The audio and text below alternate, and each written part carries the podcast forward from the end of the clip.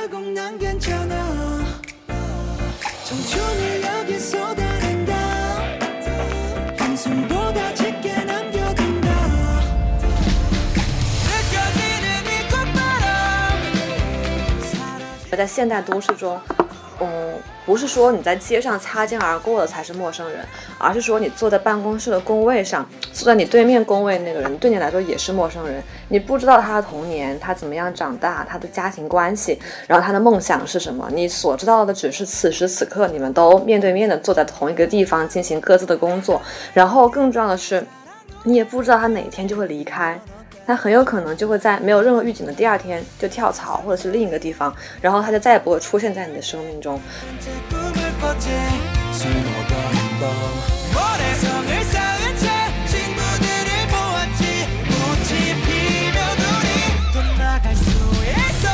就是有很多种发财的机会，如果你纯从资本。就是赚钱这个角度来说，然后但是感觉大家现在在五环内的人就觉得互联网就是最挣钱的。其实他可能看不上某一个工作，他可能看不上外面那个摆地摊儿的，但摆地摊儿的没准真的每年的收入比互联网公司多。所以就是大家喜欢互联网公司，是不是还因为它有一种体面，对体面，然后好像和科技技相关，很现代，就好像就是就体现了大家现在对于现代的这个概念的一种想象。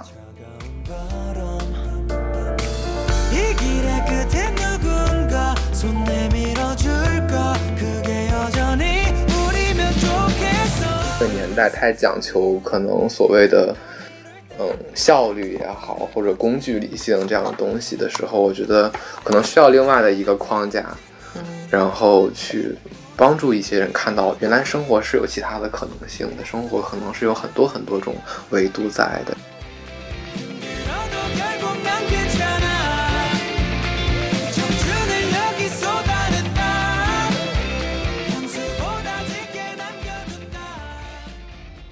大家好，这里是八环景观，我是古典。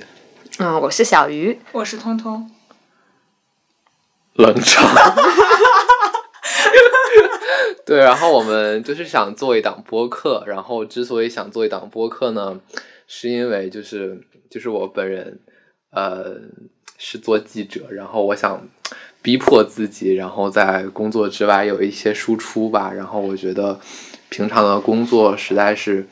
因为记者这个行业，就是他的那个生活和工作的那个边界特别的模糊，就经常觉得自己是一种就时刻被工作占据、填满的一个感觉。然后我就想逼迫自己，然后有一些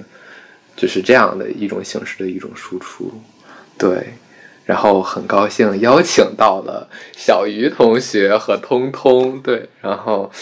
对，然然后他们两位可以就是介绍一下自己。啊、大家好，呃，我现在在某一家媒体实习，然后不方便透露他的姓名。呃，你不是正职吗？为什么是实习？啊，对不起，错了。大家好，我是通通，我现在在北京某家媒体呃正式工作。然后刚才谷老师说的那个，我特别同意，就是我在来的这个地铁上还在用电脑，然后完成我今天的工作，然后才能来这儿录这个播客。是我是北京的一个在读大学生，然后是研究生。在本科的时候是因为在也是在媒体实习过，然后也是在那个媒体认识了通通和古典。然后其实也是因为，嗯，觉得在媒体工作压力很大，然后工作和生活都被填得很满，所以就又逃离出这个职业圈子，回到象牙塔里再苟三年。但是也是希望能够继续保持自己对生活的一些思考。天哪，这个开题 真的太尬了！哦，我天哪，我觉得，Oh my god，太尬，太尬。对啊，哎呀然后我们为什么叫八环景观呢？对这个问题很有意思。然后我后，刚从八环过来。对童老师，其实哎呀，童老师老说自己是八环，但是人家其实是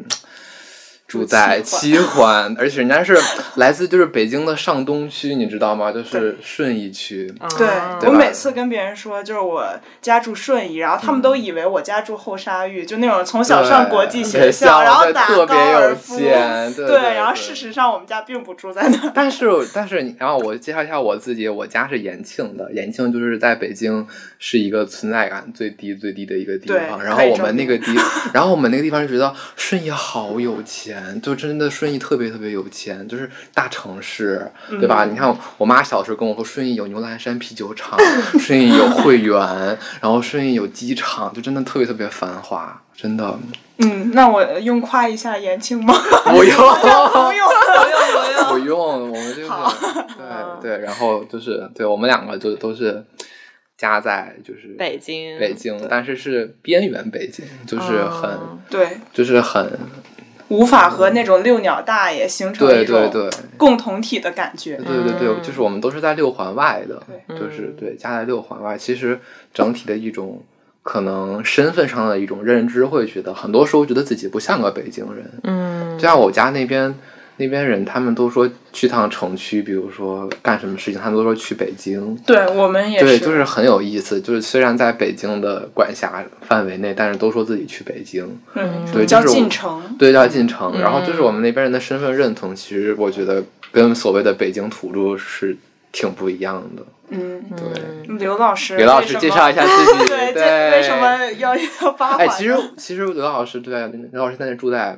五环啊对，为什么其实应该是四五环之间吧？对对四环。我们最开始刚上大一的时候，如果有时候去朝阳或者西单，就是也会认为自己是进城了，就是因为那一块儿其实海淀也并不算一个特别、嗯特别市中心的，对，是一个村儿，然后也都很 没有什么娱乐，然后很破败，你会感觉自己其实离都市生活很遥远。海淀的中心就是中关村。对 中关村代表了海淀的中心。对，然后包括我其实之前也很少出校园，就是你会经常就是被封闭在一个固定的场所中，然后你会觉得自己和这个都市其实并没有那么的。呃，相融，包括我每次寒假回去，我的爷爷奶奶都会问我啊，你在北京去了哪哪哪没？去了哪哪哪没？然后我就说没去过。然后再加上我本身也不是一个北京人，就更会有一种外来的人误入一个国际一线大都市 这种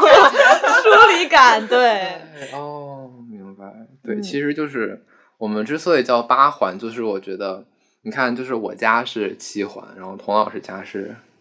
七环环，然后刘老师现在住在五环，但是我觉得我们的精神底色可能是八，对，很八环的那种，然后我们的工作也是。一个夕阳产业，夕阳产业社会的这么惨人吗群，对 对啊，天呐，好惨进步对对对，而且其实北京理论上并没有修到真正的八环，嗯，对对，理论上最远的应该是七环，对，但是八环其实代表了我们一种作为边缘的，或者从某一个很偏远的角度来回看中心的这些景观的一种视野吧。对对我们就是这么高级，对，就是我觉得 自卖自夸，我们就是这么高级。对，就是对我我其实是感觉就是说，可能我的生活经验就是说，我的想象力可能只能到六环或七环，就是因为我、我自己其实也没有怎么在。就是在北京以外的地方长期生活过，除了去年去英国留了趟学，然后在那边生活了短暂的一年之外，然后我人生大部分时间都在北京。然后我觉得我的整个的对于世界的认知可能就停留在，就是可能就是想象的边界就是六环或七环。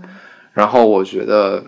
觉得可能做这样的一档节目，就是说可以把我们的想象真的拓宽一些，就是去想象一个。八环的世界是什么样的？它可能并不一定是代表着边缘，或者说一定代表着某种，嗯、远离中心。它可能就是一种我们没有想象到的一种一种一种一个世界，一种话语，一种不一样的存在。对我们第一期想聊的一个话题是关于互联网大厂。因为现在是一个就是大家很热门的一个就业选项，就是小雨同学现在还在读书，然后我和通通，然后都是在媒体工作，然后小雨，你会进互联网大厂吗？嗯，其实，在昨天之前，我都很坚定的认为不会。好的，对，昨天发生了什么？昨天我就是给一个我认为就是一个和互联网大厂全无关系的公司投了一个简历，嗯一个实习简历，然后嗯令我很震惊的是，他杳无音讯，然后石沉大海。然后我就去找我的同期同校的朋友们了解了一下他们当时投简历找实习的情况，然后发现就是他们。有一个我们班绩点第一名的男生说，他当时暑假投了一百封简历，只有四十封有回音，然后只有十封邀请他去面试，最后只拿到了两个 offer。然后我就发现这个就业市场好像比我想象的要残酷得多。我之前以为我的学历可以给我带来很大的增值，但是发现并没有，因为都是跟你一样学历的人在这个领域中竞争着，所以你其实并没有真正的优势。所以我就想，那我是不是可以尝试一下去互联网大厂？对。，OK。所以现在小雨是可能在摇摆的一个阶段，对对。然后，对，然后我们其实今天就是可能先想聊一聊，就是现在大家为什么这么想去进互联网大厂，以及它可能背后的我们对它的一些思考吧。我觉得今年是这样子，今年是，呃，疫情其实让很多企业是处于一个缩招或者是不招的一个状态，但是互联网大行的热度，我觉得反而是有增无减。就我前几天看到一个，就是字节跳动他们计划在今年底哈要招再招一万人，我觉得很惊人嘛。就是字节跳动现在如果它年底再招一万人的话，它的人数已经可以到十万了，就像是一个镇的一个人口那样子。然后就觉得就真的还挺挺吓人的。然后我就觉得好像它像是那种就像是一个参天大树一样，然后很多人都想。跑到它的这个树荫底下，然后去寻找一种可能像是庇护或者是一种安全感，觉得在它在这个这么大的一个体系里面，自己觉得会会更安全吧。然后我觉得是这样子。其实我之前也在大三的时候尝试过去投过网易的实习，哦那时候我是想投网易它游戏部门的文案策划，因为我会觉得它跟我自己呃对媒体或者文字上的能力会有一些相关性，然后也是因为我自己平时喜欢玩网易的游戏，就我喜欢打阴阳师，哦然后我就特别希望能去抽过 SSR 吗？SSR 全图鉴好吗？哇就是满的。凡尔赛，凡尔赛。对，然后我就很希望能够去自己喜欢的游戏公司为自己喜欢的游戏出一份力。然后当时其实网易它的校招一直以来都是呃很著名的那种很严苛，就是它的招聘条件上，它甚至不是像人家说我只招九八五或者二幺幺，它招是我只招清北、复交、同济什么一系列的十六所大学，它就是因为哦那是一个暑期的正式实习，就不是那种平时的兼职或者内实习都只推。招这十六所。就是正式暑期实，就是应该是他实习档位中最正式有转正机会的那一档。他就是说我只招那十六所学校的，对，然后就是在简历上这个要求就已经筛掉了一批人。对。然后当你的那个简历通过之后，我当时是找师兄要了内推，然后所以直接过了简历。如果没有内推，我还不知道自己能不能过简历。过了简历之后，他先有一个线上的笔试，笔试也非常难，他只给你两个小时的时间，然后让你开着摄像头在网上答题，然后答的题目就是有大概十到十五道左右的嗯，呃题目，就是给你一张图片或者一句话或者一个人物，让你根据他这个图片设计一个角色，或者设想这个角色的形象、性格、故事背景，或者说根据一句话或者看图片自己写一个故事的片段。就是大概是两三百字或者五百字以内，但是有十几道题目，在两个小时内迅速的完成从构思到写完，还有你要文笔要流畅，不能有错别字这种东西。反正我当时就是特别赶，就是看到一个题目，基本上就是一分钟不到，就是三十秒内迅速想好写什么，然后火速的开始打字写，然后马不停蹄的写，最后才将将写完了每一道题。后来我答完之后，就是去论坛上看，就发现很多人就说他们都没有答完之类的。然后这个笔试，当时我觉得难度已经很大了。然后我通过之后，我觉得其实可能通过的比率不会很高，但我还是拿到了他的电话面试。他应该是电话面之后叫你去现场面，这样三轮过来。然后电话面的时候就开始，嗯，我就会发现自己不适合互联网公司的部分。他们会因为网易它的游戏部门的 slogan 是游戏热爱者，他们就是会找那种。自己本身特别热爱游戏的。然后当时我面试，他就问我说：“你每周会花多少个小时打游戏？”当时我就觉得很矛盾，就是你又需要我花很长时间玩游戏，你又需要我是一个一流大学的学生，但是这其实是很难兼容的，就是在 那个时候的我看来。我当时说我一个星期可能玩十个小时，就是每天可能有一两个小时哦，你玩这么久，我觉得也我觉得也很多了。但是他觉得完全不够。那要 Oh 玩多长时间？我不知道他的标准是多少呢？我不知道，但是按照我现在干阴阳师的的经验来看呢，可能一天至少要三五个小时。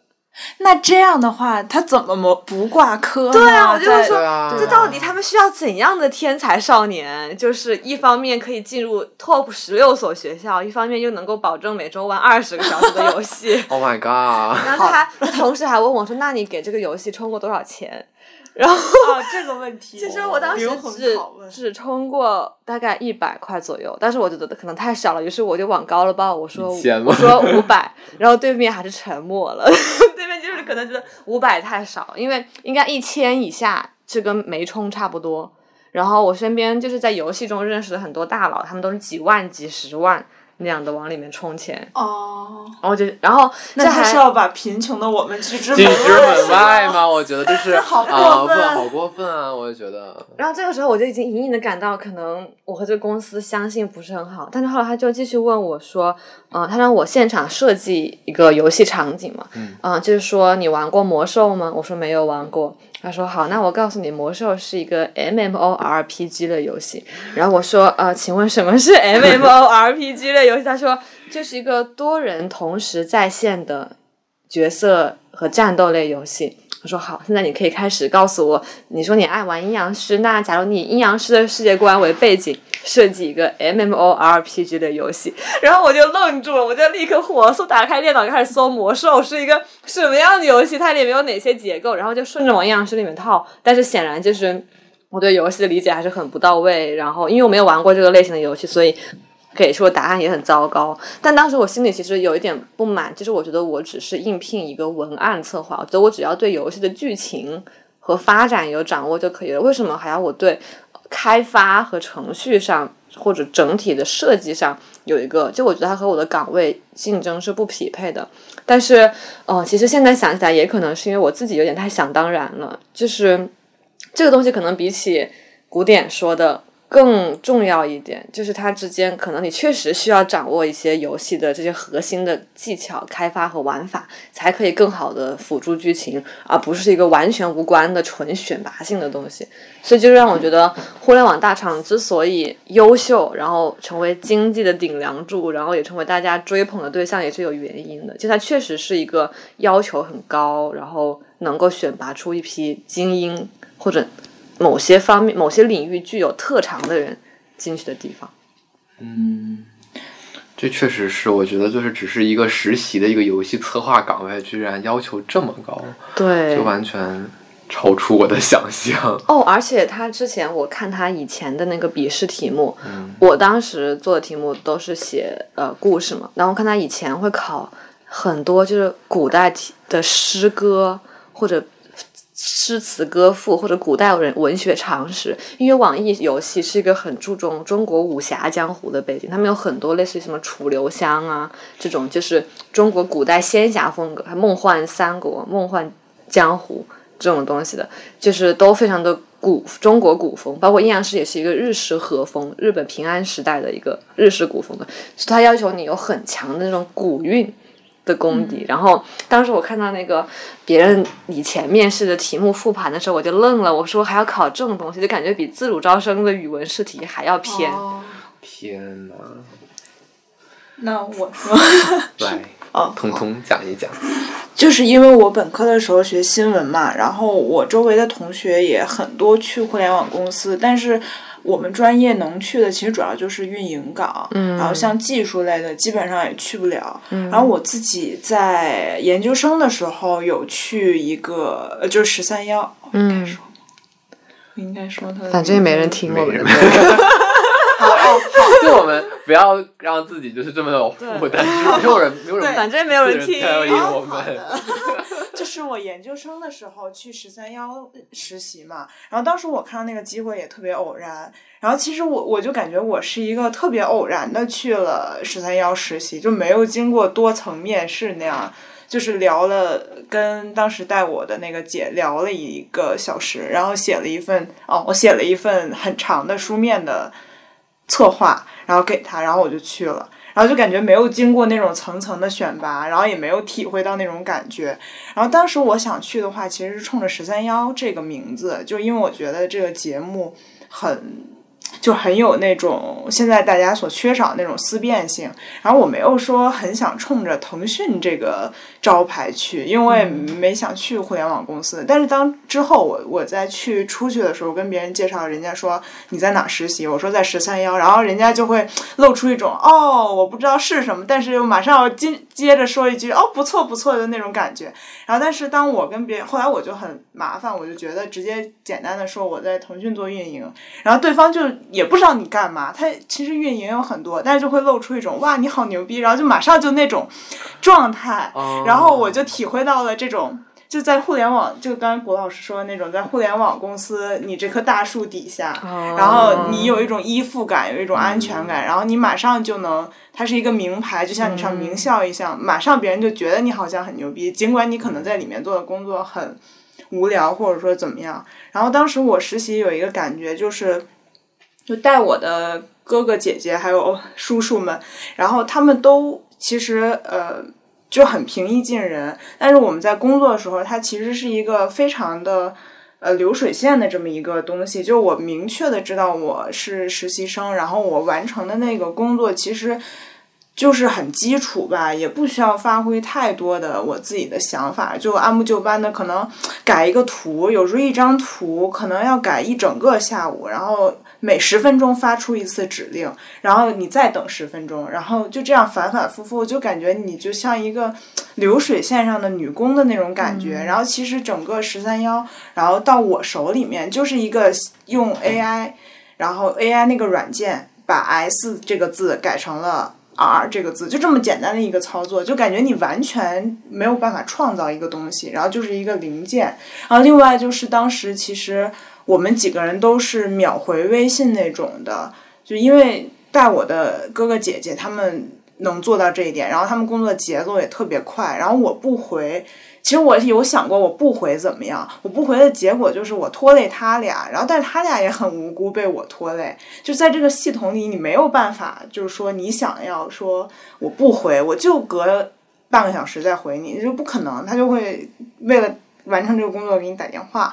然后我就很我就很不太能适应这种。就我我的之之后，我找工作的时候的一个底线就是不能秒回微信。然后，所以就选择了这个 金钱但却贫穷的工作。我记得是通通还给我讲过，就说他在腾讯实习的时候，就是他没有没有秒回微信，然后对方拉拉一个群，疯狂艾特你。就我之前在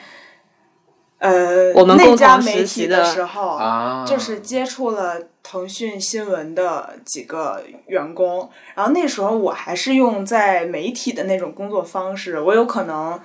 半个小时才回你，我觉得这是很正常。然后，但是不是？但是对方就很急迫，然后他们就会拉一个群，然后那个群里可能有四五个人，然后每个人都艾特你一遍那种，然后管你叫叉老师，叉老师，就是不断的催促你，就那种急切的感觉。就我不知道为什么会这样，我我一直以为这个是所有的腾讯的人都要。有什么写在规章制度里的这样？对，然后我我记得我之前看过一篇写抖音的文章，好像也是，就是说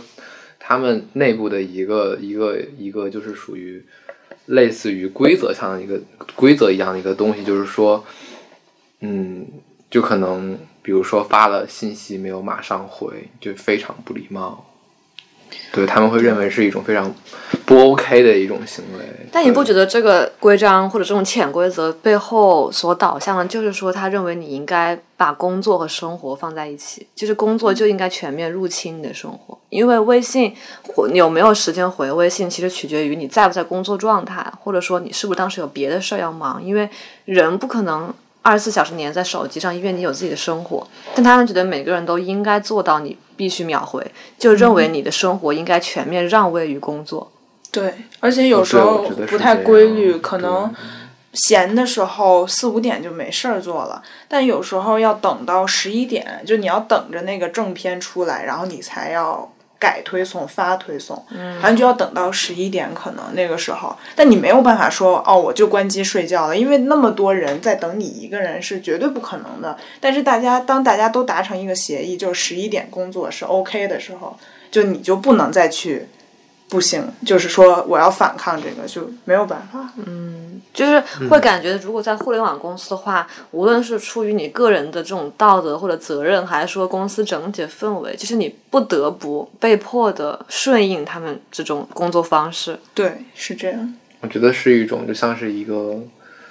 像是它的一种规则，然后把你驯化了。对，而且不能说是你被驯化，是你没有办法，你没有除了被驯化之外的任何选择。对，除非你逃离这个圈子，进入另一个领域。一旦你加入这个领域，你就只能顺从。对，对，我觉得这也是可能我当时没有进互联网公司的一大原因吧。我觉得，嗯，就我们刚刚在说关于在互联网大厂，你好像必须要微信秒回这件事情。嗯，对，然后其实它可能本质上也反映了一种互联网它对自己员工的要求，就你需要这种品质，就是你可以容忍生活和工作的模糊，然后你的生活应该全面的为工作让位。那我们就可以由此谈到我们的第二个话题，就是互联网大厂他们需要的是什么样的人，然后是不是因为我们本质上不是这样的人，或者难以接受这种特质，所以我们才要么主动，要么被迫的 远离了互联网大厂。嗯，其实我觉得通通通就可以讲一讲刚才的经历。啊，讲一讲吧。我的经历吗？对，朋友们，其实刚刚我们已经中断了，可能有二十分钟到三十分钟左右的时间。对，就是因为通通老师的一通工作电话，然后通通老师讲一下吧。就是我们在给一个短视频平台，对短视频平台的甲方爸爸，然后写软文，然后就一般这种情况下就会比较辛苦，因为正常情况下，在一个编辑部，我感觉编辑们他们都允许，比如说。呃，至少两个小时不回微信吧，因为有时候你在写稿，或者做在采做采访，或者在做任何事情，就那是属于你自己的时间，就没有人去那么无孔不入的想要监视你的时间。但是，一旦要跟甲方合作的话，就是节奏就会变得特别的快。然后，就我们周末的时候基本上不会加班，但是刚才打了一个电话，然后编辑第一句话就是。我操！竟然活出了互联网公司的感觉，然后就就其实是工作节奏还是挺不一样的。而且因为你们这个项目本质上就是在跟互联网公司对接，对所以你就得按照他们的节奏来工作。对对，是这样。真的把媒体带到互联网化，真的。对，而且他们会发明很多很新鲜的词汇，比如就特别我我现在 fancy，对对很 fancy 的词汇，就是什么同步一下，啊然后拉齐，对对对就是这种明明你能用很朴实的话，，对，然后他们就非得要用那种很炫酷的语言来表达那个意思。还有什么勾兑一下啊一个东西对对对对哦天哪！但同步呃，把你的什么东西同步到我，其实就是跟我汇报一下你进度到哪儿了。嗯，然后我们两个小组之间勾兑一下，其实就是说我们互相就是通个气，现在彼此之间的合作进行的怎么样了？那互联网黑化大全。对，这其实都是实习生级别的互联网词汇，然后我们听起来像 特别高级。但这种很高端的词汇，你不觉得也是他们就是如果从社会学的角度来说，就是一个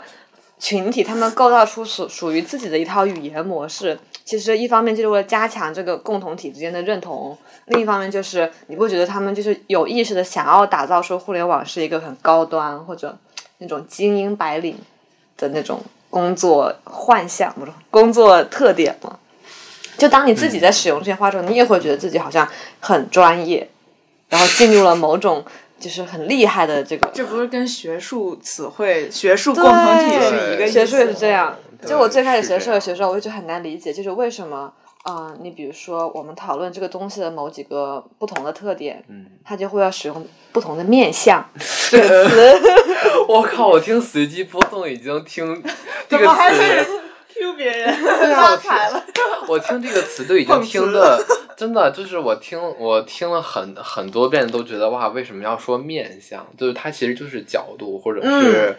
对呃，或者是维度维度，对，但他就会使用面相这个词。对我对，其实是中文里很不常用的对，然后还有，如果你说你要反省一下，或者想一想、思考一下，你就会说关照一下自身。哦，然后什么什么都要加一个叉叉性，就是什么什么性。现代性，对，哦，天呐，学会了，学会了对，我们要聊什么来着？我啊们我画像对，我们想要聊一下，就是互联网大厂可能需要什么样的一类人，然后就是为什么我们嗯可能跟这类人的可能不一样的一个嗯点是什么？嗯，对你你来发言，自问自答。对，嗯。对，其实我个人感觉就是说，你可能很难给这一群人有一个非常统一的一个画像，嗯。但是我觉得他们可能有一些，就是相似相似相似的一些特质，比如说可能都是很愿意去拼搏的人，因为互联网那么快的一个工作节奏，然后你你你是知道的，然后你进去了，你就要接受那样的一个工作结果，那我觉得是确实是很愿意去拼的人，然后以及可能想很快的去实现财富的积累，因为确实工资要比其他行业高一截儿嘛，嗯，以及可能都是愿意付出很长的时间去加班去工作，然后不在意没有什么闲暇生活这个事情。对，其实我觉得最重要的是，其实不是说他们愿意拼搏，而我们不愿意拼搏，是说嗯每个人对拼搏到什么程度是可接受的，是不一样的。嗯对对对我们可能不会不会认为。应该把你生活的百分之九十九的重心都放在工作上。我们需要一定的闲暇生活，就是必须得有休息和日常，才可以支持我作为一个个体生活下去。不然你就会开始质疑自己生活的意义是什么，就会觉得没很没必要。但对他们来说，很可能，嗯，把我全部的生活都变成工作是完全可以接受的。这就不禁让我想到，我前两天才和一个朋友，一个女生聊过，是我的本科同学，然后她现在在华为上班，然后。华为虽然一直标榜自己不是互联网公司，但是他们就是竞争也很激烈嘛。狼性文化，化，对对然后他跟我说的是，我就问他，我说会不会觉得公司很累，然后就是很疲惫。他说他最开始也这么觉得，但是后来他们公司就是有同事跟他说，就是从一个新的思路启发他，就是你不要一定觉得工作是工作，生活是生活，你把工作和生活的界限模糊一些，就是你可以在工作的时候也享受一些生活的放松，比如你可以摸鱼，看看自己想看的东西，或者说你然后。在你在生活的时候也可以工作，就你可能可以在周末的时候也坦然的，就是加班，因为就是当你把工作和生活一体化之后，你就不会把加班认为是一种很难接受的事情，因为他们变成了一个整体。然后他就是完全接受了这一套逻辑，就是他认为工作和生活之间的界限模糊是很有必要的，能够让自己在无法改变加班这个事实的情况下，生活的更愉快一点。嗯天呐，就刚刚我就是，就朋友们可能看不到我的表情，就是面色狰狞，深呼一口气，就是真的就是，我我我讲一下我的经历，我上我上周末去看了一个电影，就是一秒钟，然后当时是发了一篇稿子，然后可能是就是我们是做那种创业公司报道的。然后那家公司可能不是很满意我们的报道方式，尤其是那个标题。然后后来他们的市场部在我看电影的时候给我打了九个电话，嗯，但是我当时静音，然后我都没有听见。然后我是就是可能中途看了一下手机，然后我才看到哇，居然有九个红点点。然后，然后那个人他还在说，就是啊，那个标题换一下，怎么怎么样。然后我就非常火大，就是当时当场那一刻，就是我觉得我在看电影，然后这个过程，我觉得。就当有一个外面的一个东西来打断我，真的会非常非常火大。所以就是刚刚你说的那个逻辑，就是把生活和工作混为一体。我觉得反正反正在我身上就难以成立。比如说你在看电影，或者比如说你在做什么事情，然后它很需要你的专注力，就是你你去放松，你去娱乐，做一些事情，你也是需要你的注意力的，对不对？当你那个注意力被打被被一个工作的事情打散了之后，你就是很生气。嗯反正我是很生气。对，我也完全理解这种感受。我也觉得，可能工作和生活的一体化对我们来说是一个伪命题，就是它并不会让你的生活，呃，让你的工作变得轻松，只会让你的生活变得更疲惫。而且它这个逻辑，我觉得有一个很大的一个 bug，就是说上班的时间是就是摸，就是你可以摸鱼，然后它好像就跟就是说，就是你闲暇的时候工作。它成了一个对等的一个东西，就是它就是你，你既然上班，你也可以摸鱼，那你那你为什么就是闲暇的时候你就不能工作呢？它好像是这样的一种逻辑。但是你上班的话，但但我觉得这个很不好。从小老师就教育你专时专用，你学习时就好好学习，玩就好好玩，就这叫什么东西吗？对，而且你上班上班的时候，你你本身。你为了让你的效率高，你你其实也是需要一些休息的呀，我觉得。嗯，是。所以那就可以，但是你不觉得这个背后反映出了，就是对我们来说，休息时间和呃无工作的能够享受自己生活的日常状态非常重要。但是可能对另一部分人，尤其是能够接受互联网的人，对他们来说，就是闲暇没有那么重要。嗯，可能有的人就是能在工作中找到他的乐趣。嗯，然后我之前写稿的时候，其实也是有时候写稿的时候你没有办法打卡，说我今天八点开始写稿，晚上六点我停止写，就很难这样。你可能八点你写到夜里一点，写到夜里两点，然后你自己没有办法停下来，因为你感觉你自己在创造一个东西。但是我觉得写稿我可以这样。然后，因为写出来那个东西是我的，但是在互联网公司，比如说我之前做运营的时候，我就不愿意这样做，我就觉得这创造的东西跟我没关系，我就一拧螺丝的，嗯，然后就其实没有那种价值感和获得感，所以我在想，是不是因为我无法从运营这个工作中获得那种价值感？但是也许程序员他加班到夜里三点的时候，他很快乐，他感觉那在完成了一个杰作。就是你作为一个，呃，前男友是程序员的这个，来刘老师发言。刘老师发个言。但我觉得可能他们并不是说在完成一个作品，只是说，首先程序员工作是他需要让这段代码运行起来，然后实现某个功能嘛。然后他们之所以加班，很可能是因为，呃，就是据我的了解啊，他们可能是说你要在一周或者两周之内，呃，实现这个功能，然后你在这两周内怎么样去工作是你自己来安排。对，然后他可能就是发现这个功能它无法实现，然后你找不到这个程序为什么实现不了它应该实现的东西，然后就会出现 bug 嘛，然后你就会各种调整它，然后又因为它的时间是有限的，所以你必须要不断的去修正它，所以才会出现程序员的熬夜。就更多的他们不是说在创造一个作品，而是在完成一个指令。我觉得，对，而且，嗯。其实我之前有想过，程序员是不是说我能够花更多的时间工作，就可以赚更多钱？就是我的努力和付出是成回报的。但是如果我们真正看他们工作的具体内容的话，好像其实也不是这样。他们是需要完成一个一个的任务，就是我要实现这个功能，实现那个功能，或者别人有写错地方，我要把它修改好。就他们的工作是完成一个又一个的任务，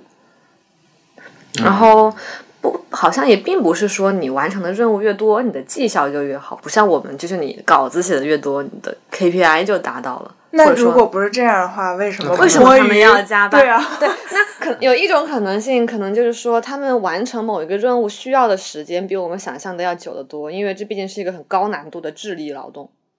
嗯，对，可能不是说我们的稿子你再怎么憋，每天十个小时，然后一周也能出来点东西。他们可能就是。在思考和设计，然后调整的过程中，需要的时间比我们想象的要多得多，所以就不得不这个样子下去。还有一种可能性就是，嗯，确实可能选择做程序员或者进入互联网做技术岗位的人，他们的生活，呃，可能不太需要太多娱乐，就是，嗯。这个好像也有点刻板印象。对对，就是肯定不是这样子的。对。但是，难道他们的生活就是真的已经，就他们的工作真的已经困难到你必须要写到晚上十点钟、十一点，然后下班回家，之后第二天早上再来？但是你看，美国的很多互联网公司是不加班的，就是像。谷歌啊、脸书啊、亚马逊这些公司，他们基本上可能就是朝九晚五这样的。这有可能是因为他们公司已经过了扩张期，然后进入了一个发展期。然后，但是你说，就是其实腾讯成立的时间跟跟谷歌他们都是差不多的，就是哦就那就是这现在我们熟知的这一大批互联网公司，其实都是。嗯，很多都是在上世纪九十年代末或者两千年出头的那几年成立的，就大家的寿命其实都差不多。嗯，对，这就是我们一直没有想通的一个问题，就是为什么国内外的互联网行业他们的差距这么显著？是的，也可以就是，嗯，如果用通行的现在对内卷的解释来说，就是因为你的同龄人，就是你的同事们，他们没有下班，所以你就不能下班。然后他们没有下班，有可能是因为个人资质的问题，就是他们这个问题，他的任务没有解决完，所以哪怕你的任务解决完了，但是老板不会认为你比别人优秀，只会认为你没有在努力干活。这可能是中国人的一种职场文化，就是从国企时代开始就是这样子，尤其是你不能比领导先下班。但是我是我永远都是就是我们我们那个部门就是就是大家都是七点准时走，然后领导基本上就是我们老板当时都没有走，但是我们部门就是集体下班。这也会形成一个行业内或者公司内部的一个潜潜在的一种文化或者共识。以至于我们单位就是啊，我们那个部门可能有的时候，就是我有的时候晚走几分钟啊，他们说啊你怎么还没走，就会有这样的一种感觉。对，就是就是我有一个、呃认识的人，他在嗯某某东，然后做战略的方面的工作，然后他们其实这个是一个很长期的工作，嗯然后你没有办法说短期内评估你的 KPI，、那嗯这个怎么来评估你的工作？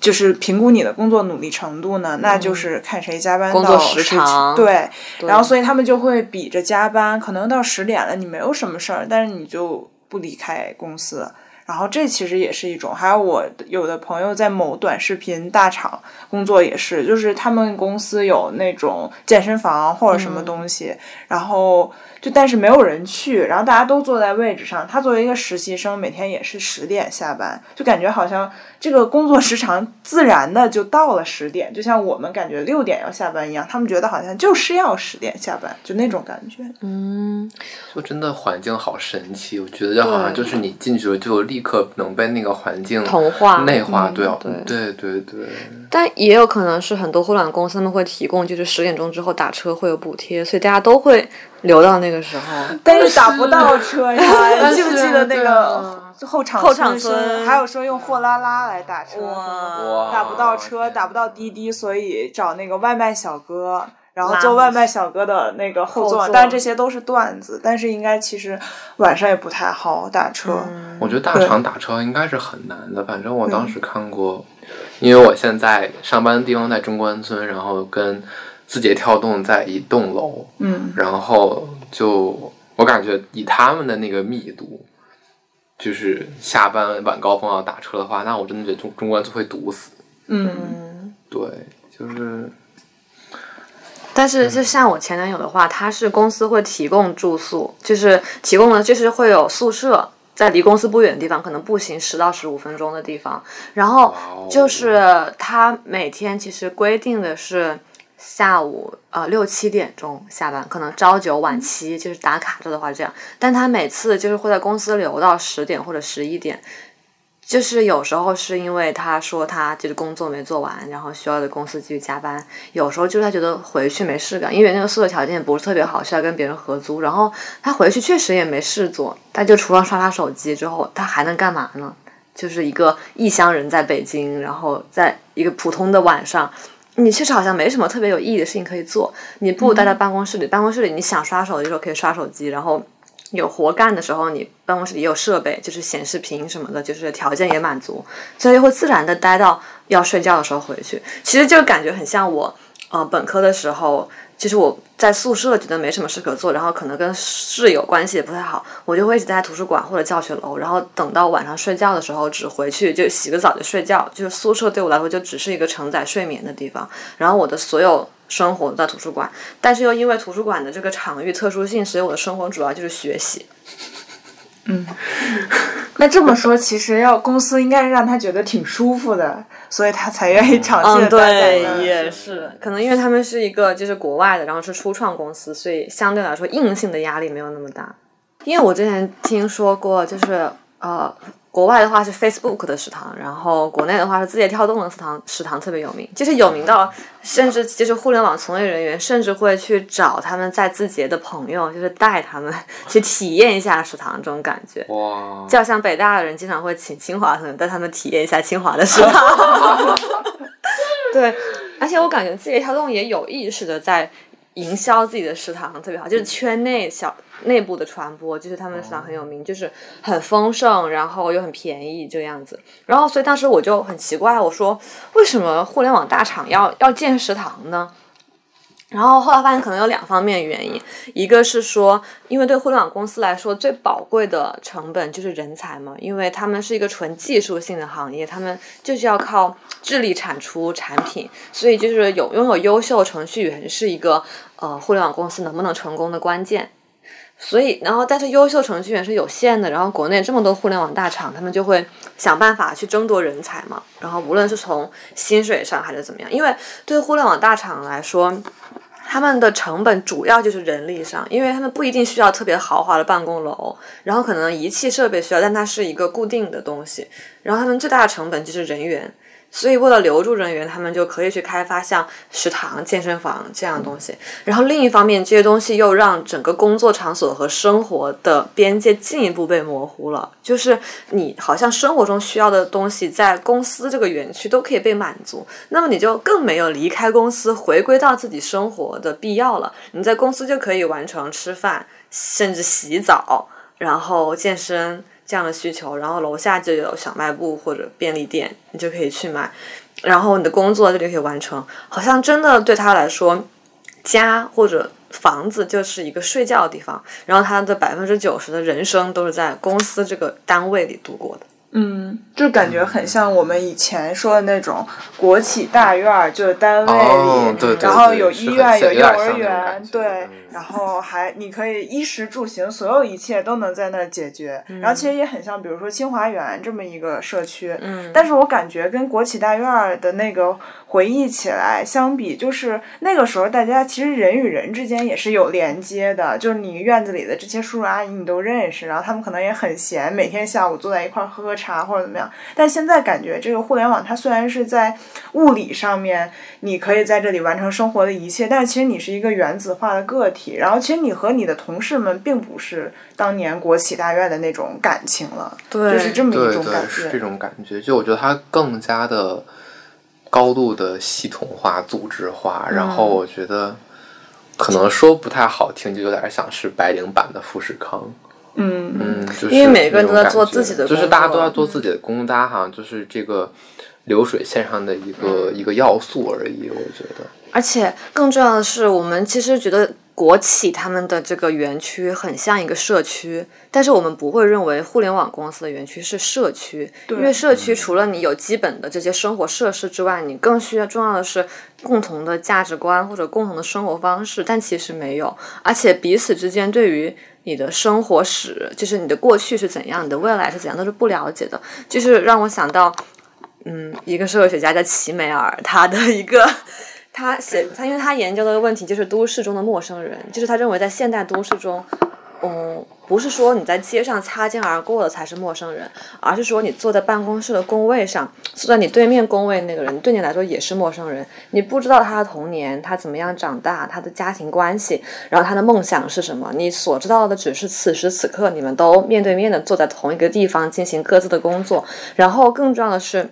你也不知道他哪天就会离开，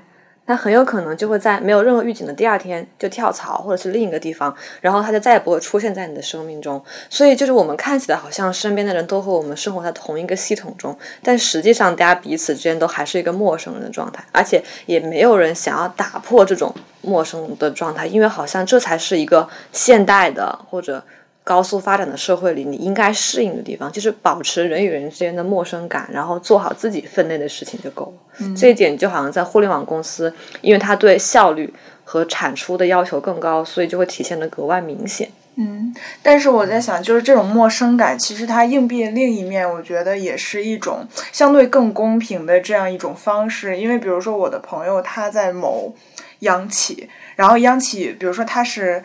呃钢铁做钢铁的，然后就会有所谓的钢二代。然后钢二代的话，在这里就你懂得，他们就可以很直接、很方便的就进入到这个系统里面。但是我还没有怎么听说过，就是互联网二代，可能也因为马二代，对 马二代，对，就可能也是因为他太年轻了，就还没有到产生那一种就是。怎么说？代际更代替的对的时候，所以他感觉就是，虽然大家彼此是年轻，但是那种相处方式没有那么的复杂，就不需要像我们以前看到的那种，就在你你要看领导的脸色，就是、嗯然后非常的那种，不是一个人情社会。对对是，对，但是就像我们说的，其实费孝通在《乡土中国》中说的，中国人最重要，中国社会最重要的特点就是它就是一个人情社会，然后它是一个差序格局，就是意思是。我对跟我关系亲疏远近不一样的人，我的相处方式就是不一样的。是，就是我觉得在互联网肯定也存在，就是这种，就是在哪个地方都有江湖，嗯但是它至少就是向我们展示出来，它明面上嗯。告诉我们的是一个大家互相称呼为同学，然后你的老板叫 Pony，然后你可以叫他 Pony，你不需要叫他马总或者是什么嗯那样，只要表面上是传达了这么一种非常就是平等啊，或者说开放的这么一种企业文化，对，而且阿里他们还是腾讯，我忘记了，他们不是会花名对要起花名，对。对，嗯，就是老板叫风清扬还是什么，然后扫地僧，就是每个人会给自己起一个花名，就是这其实是一种很公平，然后也非常现代和西方的一种，就是非常具有一种美国式的感觉。这也就让我们进一步想到说，是不是大人们追求现在年轻人追求互联网大厂，也是因为它相对于其他的行业来说更加的公平，它能够给一些。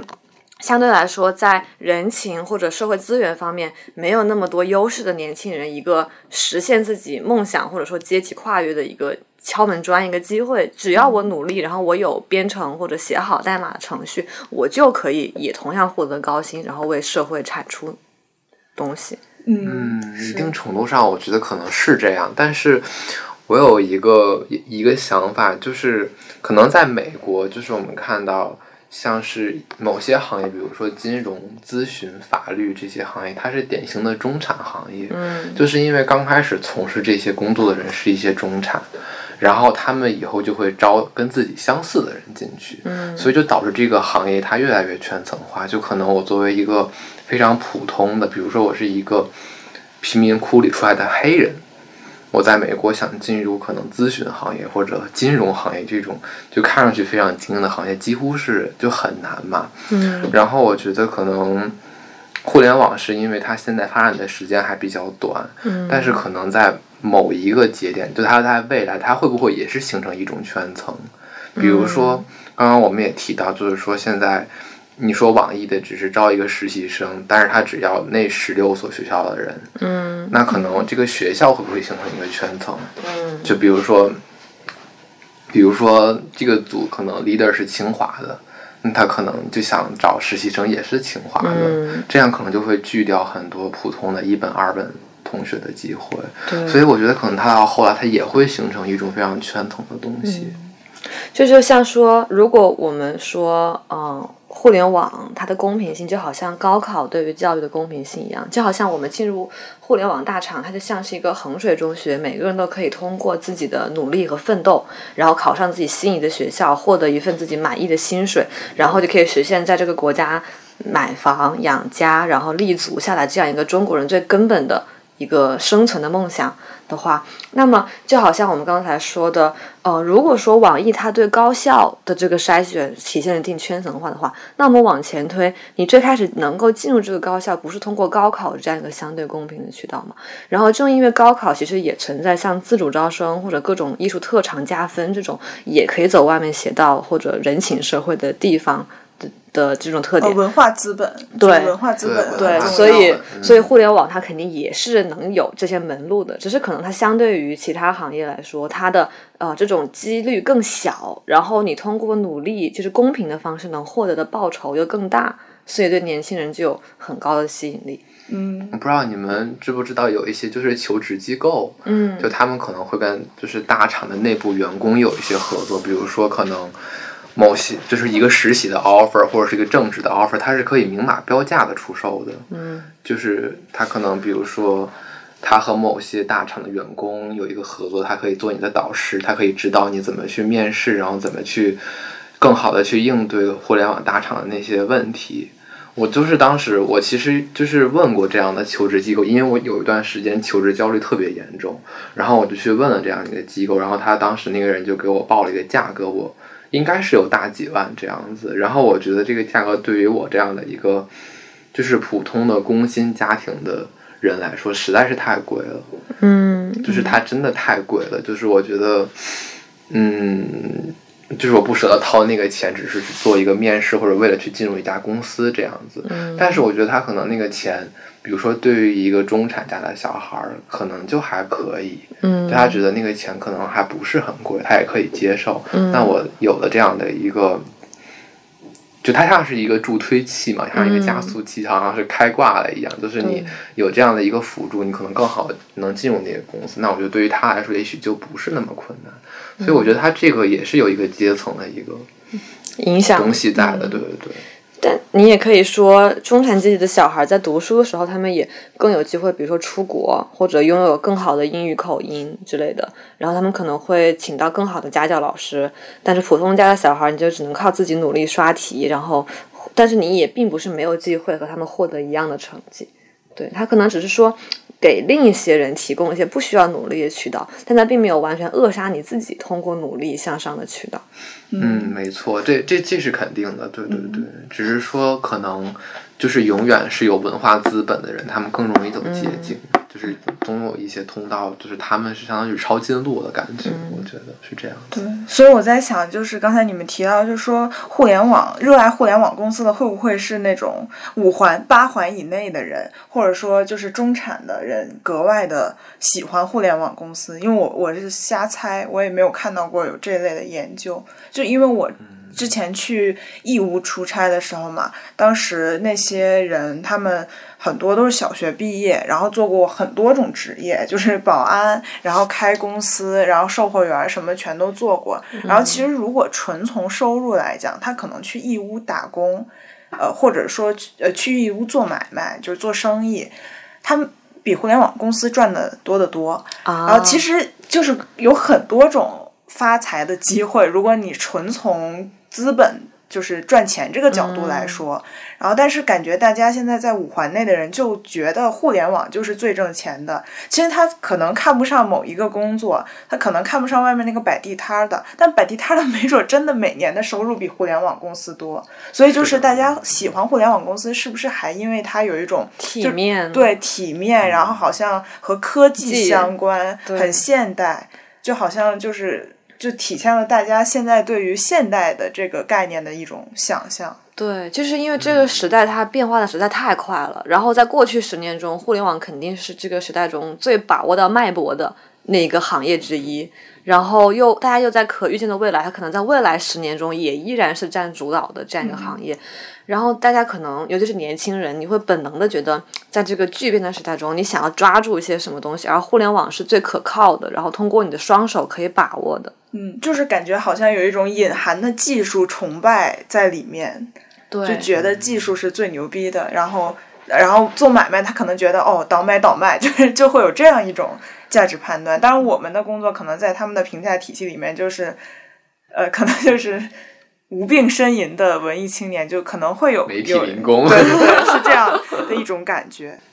就是我可能还是想稍微再插一句，就是可能关于就是说，嗯，真正追捧大厂的是什么样的人？因为刚刚通，因为通通说的是其实像是五环内的一个感觉，嗯，但是我觉得可能也也可能存在这样的一群人，就是说。嗯，可能真的是五环外的，然后他们就是想通过，就他们也知道，就是这个互联网的文化就是狼性文化，就是我进去就是要拼命卖命，然后然后赚一笔钱出来，可能帮助自己或者帮助家庭去实现这样的一个跃升。嗯，就像我当时我记得，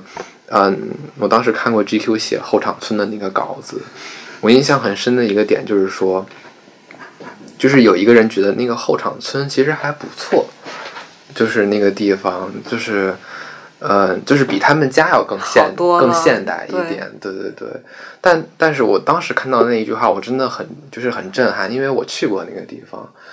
然后我当时的感觉就是说，我将来一定不要在这样的地方工作，就是我接受不了那样的环境，就是每天早晨你到西二旗那个地铁站出来，就感觉自己被淹没在人群里面，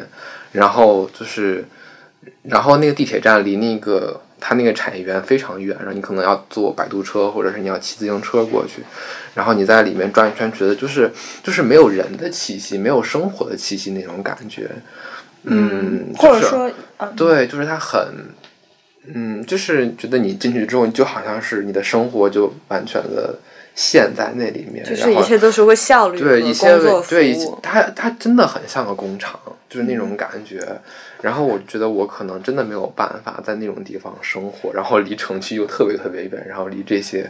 好吃的好玩的都特别特别远。嗯，然后我觉得我无法接受，但是对于一些人来说，他真的他比他们家乡要好。对，嗯，因为我想起你说的那篇稿子嘛，就是它其实呈现的一种悬浮的状态。对对。然后他们都把这个当做一个暂时的落脚点，就是人家也不是不会享受生活，人家觉得我在这儿拼搏五年，然后挣够了钱，然后我再想做什么做什么，就像三十五岁退休的程序员一样，就感觉大家好像是只是把它当做一个中转站这样的一种，嗯然后他们就一种暂时性的感觉。其实，在这个层面上跟衡水是很相似的。你觉得、哦，我苦三年，我素面就是就是灰头土脸、蓬头垢面的，那么努力三年，我就可以出头对我就可以考嗯上一个好大学，然后拥有一个美好的人生。然后可能你考上好大学之后，你觉得哦，我要在后场村，然后也蓬头垢面的待五年，然后那我就会想，就是一个一个这样，那它下一站到底是哪里呢？就是如果你只是把这个当做一个暂时的中转，对，我觉得这好像就是想把自己的这种享受，好像一直后置的这样的一种选择，就是我在我这个阶段的努力是为了我将来的更好，就就很像，就是就是可能像标说的这样子，就是中国人好像就是像是一个蜂鸟的一个状态，就是我们一直在扑棱着翅膀，非常用力、非常卖命的去努力，但是就为了一个所谓的一个可能未来未来，但是我们其实真的不知道未来是什么样子，嗯但是就会相信它可能会更好。嗯，嗯，但是我也觉得对，就一直把嗯这样的享受一直往后置的这样的一种生活方式吧。但是我也觉得，就是刚才我们的谈论，其实很有可能是因为我们也会受到我们所处的社会阶层和圈子的局限。就是媒体人只会以媒体人的角度看世界，然后 没错，是这样。然后我们三个都是学，就是都是学人文社科，对对，就是然后理工科的同学和就是技术岗位的人员，他们也只会以他们的角度看世界。然后其实以任何一种角度来擅自揣测他人，都是肯定会有局限性的。我觉得我们刚才说的方法，其实就很有一种何不食肉糜的感觉，就是希望不会冒犯到大家。然后反思一下我们自己反思一下我们自省。自己像我们说，我们不能接受像后场村那样或者没有闲暇生活，那是因为我们还有一些最最基本的东西可以保证我们有享受权闲暇的权利。但是在这个国家和这个社会上，还有很多很多人，他们甚至连这些东西都无法保证。你就想说，那你在后场村工作的人，是不是比在富士康工作人要好？我觉得没有，就有一个词叫什么？我回去查一下，就是叫呃流动无产阶级还是什么的，就是你、哦我他还有富士康，哪怕你背着包的在。腾讯打工的白领，其实我们都是一样的，样的就在嗯阶层上是一模一样的，对都是这种。对，这也是为什么“打工人”这个梗现在会这么火，因为大家在这个词里找到了一种共同的归属感。就是我们所有人都是这个资本的生产链条中的某一个要素而已。无论你是在富士康打工，还是在腾讯的写字楼里面码代码，对，就是我们本质上其实都是一样的。而且你逃脱不了这个东西，只一旦嗯只要你想要在这种社会里、这个既定的制度下，或者获得一个较好的生活，你就只能去顺从它。然后这就让我想到一个，就是我们这个里面没有写的，就是一个新的，好就是让可以进没有写的没 有写的，就是让掉那这这就是让我想到了一个新的话题，就是说，当我们对一些既定的社会现实，或者说这个社会上主导的生存逻辑不满的时候，我觉得可能像我们这种类型的人，就会更多的去反思或者批判他，然后尝试跳出来。但是好像更主流的一种做法是，如果你对这个制度不满，你就你也得先顺应这个制度，然后成为其中的佼佼者，然后你才会有可能去改变它。因为如果你不成为其中的胜利者的话，你永远无法改变它。但是问题是你悖论就产生在你成为那个胜利者之后，你就会变成他的代言人。对就是不知道会不会有，或者你被这个系统完全的异化，被它吸收了。对，我是收编，对，对这本质上是一种慕强逻辑嘛？我觉得，但这个社会现在就是非常慕强，就是人不是因为他有方方面面的特点或者特色而被欣赏，只有当你在某方面或者所有方面都是强者的时候，你好像才有进入讨论的资格，嗯，才有就是话语权。就是鸡蛋无法和鸡蛋产生共情，鸡蛋都想成为了强嗯，的这样的一种感觉。但是我嗯其实自己，我有段时间曾经信服过这个逻辑，就是我认为好像就非常这个社会达尔文的逻辑。就是这个世界很糟糕，那我就是也得先在这个世界上活下去，才能谈之后的事情。但是我现在觉得这个逻辑非常强盗，就是我明明可以有更多选择，而且我为什么又要把希望置于一个未来的明天呢？那我们那所以，我是一个就是好像今朝有酒今朝醉，就是快乐当下的这个人。嗯，我不知道你们是哪一种呢？我觉得我可能曾经是那种，就是我觉得我上我上学的时候，就是非常想努力的想考出来，然后就嗯就想就是一种非常所谓的就是把享受后置的那样的一种逻辑在，因为我上学的时候其实。就是没有谈恋爱，然后就是青春期的那个，是因为学习还是因为没找到对象？其实是因为找不到对象，好扎心哎！对对对对，是这样，是这样，对对然后对，反正我觉得我那个时候就是，嗯，就是青春期，我觉得我损失了挺多东西的，就是我觉得那个时间段，而且之后该有获得的并不能再对，弥补。就是该有的那种，比如说悸动也好，或者是那种。就是你十几岁的那种那种情绪、那种体验，就是我觉得我很多都没有做。然后当我现在努力过来了，我走过来了，然后我再回望那一段，我真的觉得遗憾特别特别的多。嗯对，如果说让我重新过一遍的话，我可能就即便说我可能考不上现在这么好的学校，当然我学校也不怎么好，就是 就是，即便是我可能到不到现在的这样的一种程度，那我可能也想再过一遍的那种感觉，就是因为你在那个时期所失去的、牺牲的珍贵的东西，是你之后的获得不能弥补，或对者，就是人生，我觉得是这样，就是你二十岁失去的东西，你无法在三十岁或四十岁去弥补，是。就是你这个体验，就是你这个年龄段会有的一些非常独特的一些东西，所以我觉得我现在的这种观念就变过来了，就是我更愿意去看、看重我当下我的那种感受，我的我的想法，嗯，对，就是因为你二十几岁只有一次，就是我失去了可能十几岁的那段光阴，然后我不想再失去二十几岁的这段日子。嗯，嗯，刘老师呢？我觉得也是这个样子。我之前也会觉得，嗯、只要我能够忍受痛苦，只要许诺给我一个很好的未来，那么我当下忍受任何痛苦都是我可以接受的。但是我后来发现，你永远会有一个更远的未来，在你的下一个未来等着你，然后那样你的人生就变成了一个无止境的用痛苦交换下一阶段的焦虑的过程。那我短暂的。不知道几十年的人生中，可能没有几十年是快乐的，这样就很不公平。虽然我不是一个觉得应该呃今朝有酒今朝醉了，因为我会控制不住的对未来产生焦虑，但是我又会觉得。嗯，就好像中国人一直把吃苦看太重要，难道就不可能有一种生活是我每个阶段都很自洽，然后都既付出了努力，而那个努力程度又不让我感到痛苦吗？这可能就是很难，或者说会让人觉得自己很妄自菲薄，就是很少人能做到这一点。但是我会觉得它并不比呃，就是吃苦也并不比它容易多少。嗯，就是我觉得应该，我现在会想要尝试找到一种能让每个时期自己都快乐。我之前就是一直在想，是不是人就是要付出很大痛苦，才有资格收获幸福和快乐？就是不可能有凭空产生的快乐，你一定是要辛苦过才可以收获到快乐。但是就是好像我付出很大辛苦，最后收获的快乐，要么是它并没有我想的那么珍贵，要么就是它好像并不能抵消我之前承受的那么多的痛苦。对，我觉得生活里就是就是有很多非常简便的快乐啊，比如说你刷 Tinder，对吧？那倒也不必。但是对，还要保持玉女形象。对啊，还比如说就是刚刚童老师低调童老师点了一个点一个甜的蛋糕，就是吃它也很快乐。就是生活其实还是有蛮多的成本很低的快乐的。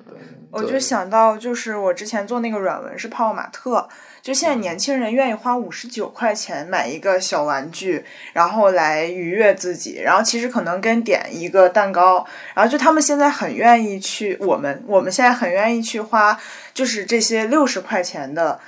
东西，然后来满足这个自己及时的快乐。我感觉好像，就当然我们这个样本很不全面，嗯但是能感觉到的一个就是大家越来越会说活在当下，然后说今朝有酒今朝醉，然后或者说因为买不起房，然后所以那我不如拿这六十块钱，那我今天每个月我花一千八，然后我每天都开心，那反正也买不起房嘛，然后就感觉好像是因为就是未来没有办法给年轻人许诺一个你现在吃苦，我就给你奖励一个。巨大的幸福，然后年轻人也不再相信这一套，所以现在这些零碎的快乐就变得特别的重要。而且我觉得现在可能你即便进入互联网大厂这种非常高薪的公司，你也未见得能实现所谓的财富自由，或者说你可以在或者我们最世俗的讲，你可以在北京有一套房，有有一个非常稳定的生活，就是。很不现实，就是之前有一个文章很火，就是字节的一个二十八岁的一个程序员，他可能是初始阶段加入字节，然后通过股权套现之后，他去日本开了民宿，嗯，就这样的例子，我觉得可能在之后会越来越少，真的是凤毛麟角这样的人。嗯，就大部分人可能还是，就是大家都是打工人，就是你只要你只要是这样的一个身份，你就很难去获得所谓的财富自由，嗯，或者是你也是有财富没有自由对。的这样的一所以就会种状觉得态。在你身不由己的陷入到这个系统之中的时候，真的很有必要跳出来看一下。就是，所以这是为什么显得人文的视野会，嗯，虽然它可能不那么重要，然后它在这个社社会上也并不能真的为你带来什么直接的利益变现，但它会让你能够从思考中。反思一下当下的状态，然后可能会让你生活的更快乐一点，找到一种就是不一样的途径，去获得一些你以前没想过但也很重要的东西。我觉得小雨刚刚说的，其实就是我们这些人工作的意义。我觉得 我们好伟大哦！也没有，我要我自吹自擂，是文科生的自欺欺人。流下了热泪。对，就是这个这个年代太讲求可能所谓的嗯效率也好，或者工具理性这样的东西的时候，我觉得可能需要另外的一个框架，然后去帮助一些人看到，原来生活是有其他的可能性的，生活可能是有很多很多种维度在的。然后我觉得我们其实就是那个搭框架的那个那些人，就八环外的景观也很对美。对，八环外的景观也很美好，是这样的。如果我们觉得自己其实可能并不太适合互联网大厂，或者说大厂也不要我们的话，那我们作为 围城外的人，就是会对于自己没有进入到这个很精英或者优秀体系感到患得患失吗？那我来讲一讲我的经历吧。然后我觉得说自己一点都不患得患失，我觉得特别假。然后我可以讲一讲我自己的一个经历，就是我现在的这家公司刚刚也说了，就是其实和自己字节跳动是一个楼。然后我我第一次去公司面试的时候，然后我的老板跟我说错了楼层，嗯、然后我就到了十二楼，他们公司其实是在十层。然后十二楼，当我打开电梯的时候，发现是字节跳动，然后我就非常的错愕，我就我就不知道自己是走错地方了吗？然后那个保安还出来问我，然后是不是来面试的？我说不是。然后我就看到字节跳动的那个环境真的非常非常好，然后那个它里面办公室的那个色调是白色的，然后特别特别明亮、光明几净的那种感觉。然后后来后来我问老板，哦，原来在十层，然后我就下到十层，然后打开那个电梯，然后就是另一番景致。呃，然后我当时去了趟厕所，卫生间就发现五个马桶四个是坏的，嗯，然后里面还有特别特别大的烟味儿。嗯嗯，然后它那个它那一层都是租给那种可能中小型企业的，然后都是那种类似于像是一个格子间一个格子间那样子，就不会像字节跳动那种它装成那种特别大的，然后很统一的那种白色的色调，然后那个感觉也非常的朴素，对，然后就是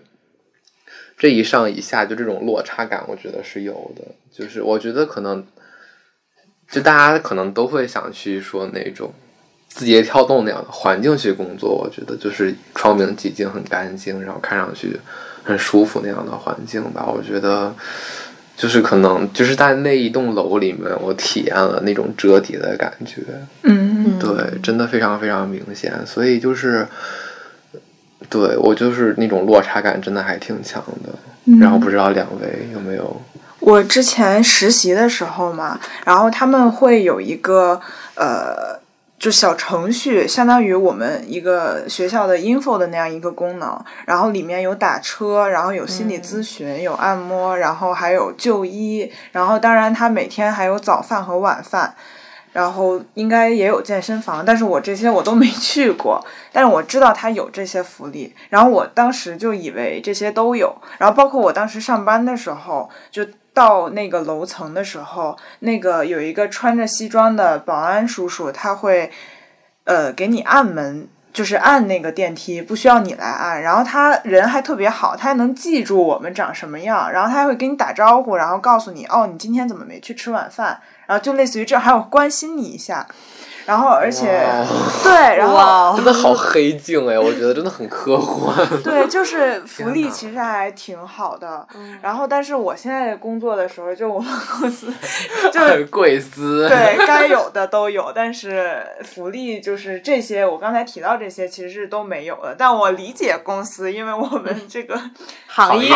就是这样，没有办法，对，没有办法，没有办法。然后，但是就有时候想起来，可能也会理解，就是他们在那个互联网公司的人，他可能出来之后就会有一定的落差，感觉就是之前那些享受的东西都没有了。包括我当时实习的时候，有一个哥哥，他也是成绩好，然后是个很好的学校，他一毕业就来到这个大家其实很难进的一个公司。然后他其实也很犹豫，他很想做一个创作者，就他是一个 还是挺浪漫的一个人。然后他感觉现在这个工作就像我之前描述那样，就是有一点零碎，会很磨人。但是他其实是对他来说，这个跳出来的这个成本是挺高的，因为周围的人其实是不理解你的，周围人就是人家挤破脑袋要进去，然后你往外跳。然后当时他的导师问了他这么一句话。就说，那你去了之后，你还能去哪儿呢？哪儿能比这儿好呢？就他其实回答不出这个问题。他说，其实没有，就是你没综合来看，你找不到更好的去处了。但是这个去处又不是那么满意的。然后就现在相当于现在的这么一个很尴尬的位置，然后你也动弹不了，就大概是这样。对，是就是其实大家在追求就是互联网的这种，无论是福利也好，高薪也好的时候，其实体现的是大家对。嗯，美好生活的一种向往，但是这个东西它其实就好像，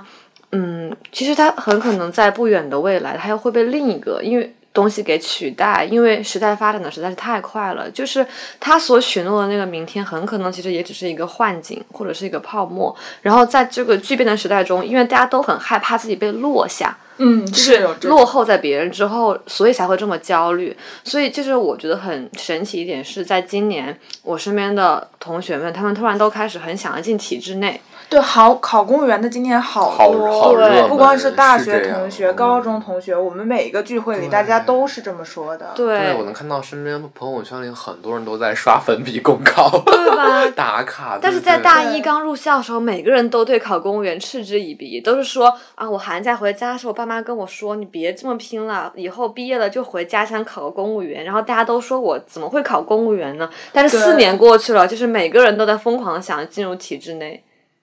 嗯，对，是，我觉得就是他其实进体制内或者说考公之后，我觉得是展现了一个可能很深层次的一个焦虑吧。就是我觉得这种焦虑可能我也有，虽然现在我选择的是一种在体制外的一个工作，但是我现在就非常的不确定，就是说我如果一直在体制外游走的话，我到底能不能安全着陆的一个问题。对，然后 你要飞哪儿去？就是就是所谓的可能安度晚年，晚节不保。对，就是啊，虽然这句话听起来都特别特别的现实，然后都特别特别的老气，但是我觉得可能我有时候真的会想这样的问题，嗯就是比如说，比如说我爸妈他们都是在体制内的，然后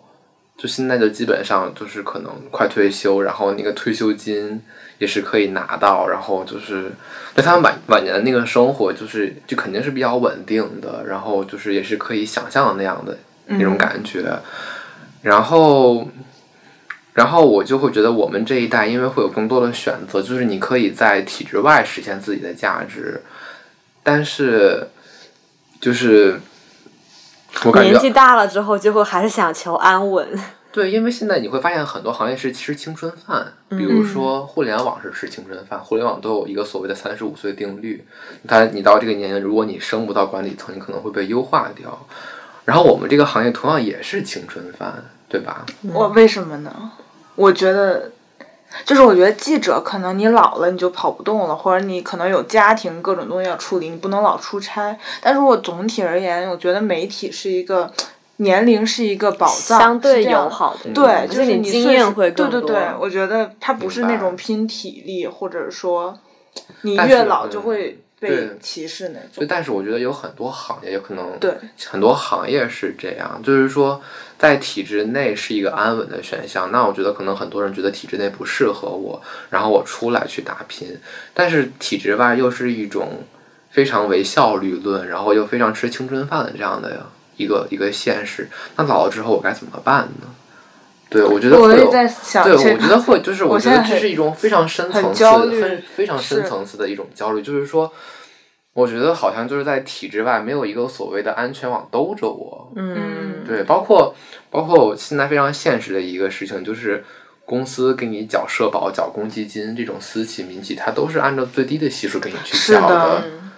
然后，然后我我妈当时就问我，就是就是你公司给你交社保、交公积金交多少？然后把那数字报给他，他特别特别惊讶，就是因为他们在体制内肯定是按照最高的那个系数、最高那个额度去缴的。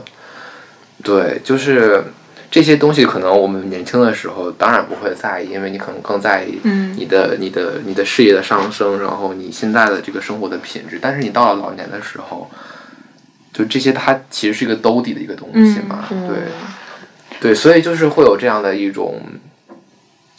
深层次的焦虑。然后我觉得其实这个也是可能我们社会往前发展的时候需要考虑的一个问题，因为其实我们市场经济从九二年开始到今天也才不过三十多年的时间，对，对，所以就我们可能还没有发展出一个非常非常成熟的，在体制外的，在公司环境中能够给人保障的这样的一个体系。但是我觉得它是非常非常需要的，因为大部分人可能是不在体制内的，他只能吸纳一少部分人。嗯，就是社会福利保障这块。对对对对，就是我自己在思考，最近在想，就说我要不要给爸妈买一些保险，包括我自己我也在要不要买保想，尤其是医疗，对重疾 险。开始想的，之前我从来没有想过这个问题。下一期聊重疾险吧。重疾险。对，真的。然后我在想，因为我自己是觉得，如果像我姥爷吧，我姥爷他是一个退休的体制内干部，他现在的退休金比我的工资是高的，就就是这样的。他也不是说多大的干部，就是普通的乡镇干部这样。然后，呃，很多人选择他，就是如果不考虑说什么。实现理想，然后报效社会、祖国那一套吧，就单从很现实的收益角度来说，很多人选这个工作是说，我现在青春的时候少赚一点钱，等我老了以后，我的有安稳的、哦有很高的退休金。但我自己是觉得年轻时候是我最需要钱、欲望最。欲望最强烈的时时候 对嗯然后如果我现在用我青春的这部分钱，然后换取我老了的一个安稳，我觉得这个不值。就对我来说，我你说我姥爷那么大岁数，他其实就有那么多钱，他自己都没有那个精力去玩儿、去吃、哦去花白。对，但是我也很担心你说的那个问题，就是说我老了以后怎么办？所以想的就是有没有通过自己的什么办法买保险啊什么的，然后来建立一套给自己建立一套这种完善的社会保障体系。对，就是当社会的福利不够保障你生活，没能给你安全感的时候，就年轻人可以怎么样自救呢？好像最简单的方法就是进入体制。对，对，我觉得是这样的，就是因为可能我们社会没有哇，这个话说出来好危险。突然陷入 可能我们社会相对来说不是那么完善，在这方面。就是说可能就可能就是我们没有创造出来另外的一套一个所谓的系统或者是一个体制来给大家安全感，就是只有体制内这个是友邦保险来置入一下广告好吗？哦，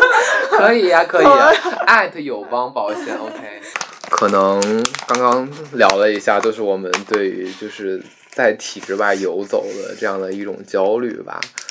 嗯，对，可能就是我们现在这种焦虑，就是可能看不到一个所谓的解决方案，或者看不到一个出口。对，但是可能最后再励志一下，就是说，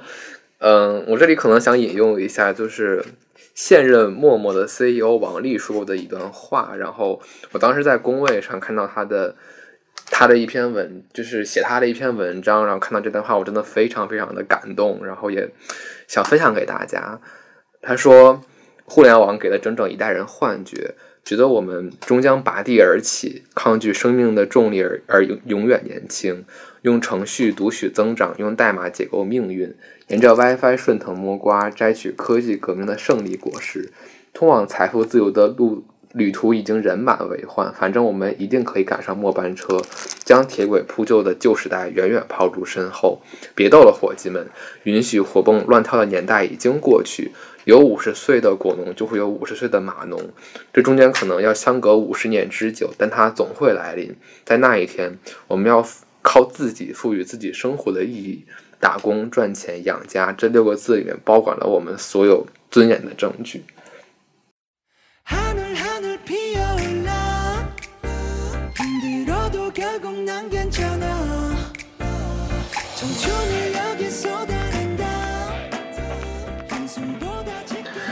非常感谢大家收听八环景观，你可以在微博、微信、喜马拉雅和小宇宙搜索“八环景观”来关注我们。在这个充满了焦虑和丧气的时代，希望我们都可以做一个势不可挡的普通人，然后在八环相遇。 Breakdance step 차가운 공기 Can you feel it 뜨거운 내 game 잡아버리기도 전에 사라지고 말아 You 어린 나의 길고긴 사랑 노래 이별들은 넌 어때? 지나고 나야 아름답다는 걸 알아. 깊은 한숨 소리